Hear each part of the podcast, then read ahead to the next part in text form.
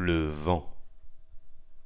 Fondés sous le règne de la tutélaire Isadier, les services secrets lauradiens sont très vite nommés le vent, en référence au caractère tour à tour furieux et discret de celui-ci, ainsi qu'à sa vitesse et son impalpabilité. Leur création rompt avec une doctrine isolationniste, voulant que les Lauradiens ne s'occupent pas des autres, tant que ceux-ci ne s'occupaient pas d'eux. Cette idée a été mise à mal par l'âge du sang, la guerre avec l'Empire. Le vent s'y illustre à de nombreuses reprises, et notamment par la technique du palais brûlé. Alors que la guerre était en train d'être perdue, le tutélaire Manos accepte la terrible stratégie du murmureur Ilcur, directeur du vent à l'époque. Accusant Valénia d'un terrible fait tuant la majeure partie du gouvernement lauradien et de nombreux civils innocents, l'archipel dénonce à cette occasion l'usage d'une bombe particulièrement violente qui n'était en réalité qu'au stade du développement, la tisseuse de larmes. En réalité, tout n'est que mensonge et falsification.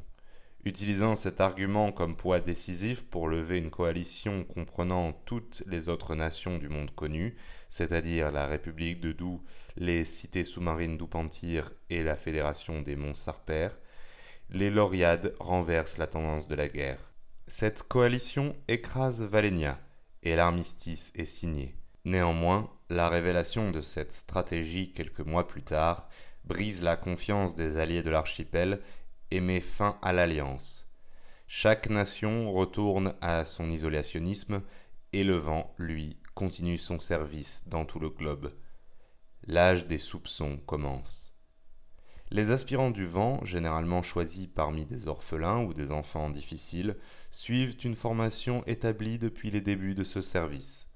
On y retrouve de nombreuses étapes comme le calme avant la tempête, épreuve de disparition, les chuchotements, épreuve de renseignement, l'ouragan, épreuve de force, la bourrasque, épreuve de tir, et bien sûr l'œil du cyclone, épreuve finale où l'aspirant se voit attribuer une mission qu'il doit accomplir sans limite de temps. Un œil du cyclone peut ainsi durer une semaine, comme dix ans, avant de voir son élève réussir. En cas d'échec, le formateur n'intervient pas et laisse l'élève face aux conséquences, souvent de la prison, parfois une condamnation à mort. S'il survit à son échec, il n'est plus autorisé à recontacter le vent et doit vivre une autre vie. S'il réussit, il prête serment et voue sa vie entière, jusqu'à sa mort, qu'elle soit en service ou provoquée par toute autre cause, au peuple de l'archipel. Peuple qui, de son côté, s'intéresse peu à ses actions ou se méfie d'un service passé maître dans l'art du secret. De toute façon, comme le dit un dicton du vent, plus les gens remarquent notre travail, plus il est mal fait.